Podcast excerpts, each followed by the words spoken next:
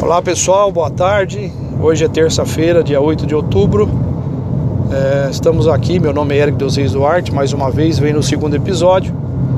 É, falar um pouquinho da agricultura do Norte Pioneiro, né? Como é que está é, a região. É, nós conversamos domingo, né? E nesses últimos dias ainda não choveu aqui na região. É, produtores não plantam nesse momento, né? Aqueles que plantaram estão bastante preocupados, né? Começamos já a ouvir alguma coisa de perda de algumas áreas de plantio. É, produtores preocupados com algumas situações também de safrinha, né? Mas nós estamos voltando a repetir e pedir ao produtor que foque é, no plantio de soja, né? As previsões dos próximos dias não tem volume muito alto de chuva, continua ainda naquela sequência de pancadas de chuvas, pancadas isoladas.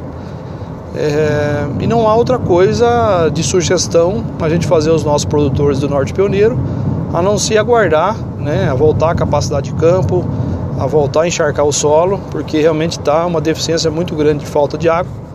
É, não é só falta de chuva, né, o solo está muito seco e você precisa tampar, né, você precisa reestruturar o solo com essa capacidade de campo voltar a ter água nesse solo.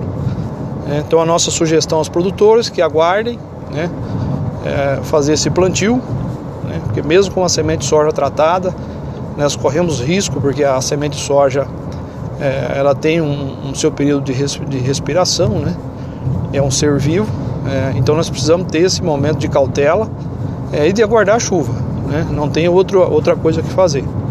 Né? Vai atrasar algumas coisas, mas é melhor é, ter esse atraso do que perder uma semente é, com um custo tão alto é, como está ficando nessa safra, ok?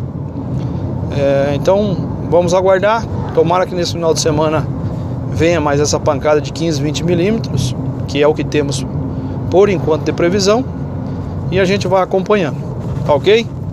Um forte abraço a todos, tenham um, resto, um restante boa terça-feira, né? E bom, bom restante de semana. E na sexta-feira a gente volta a dar uma atualizada como é que está a região.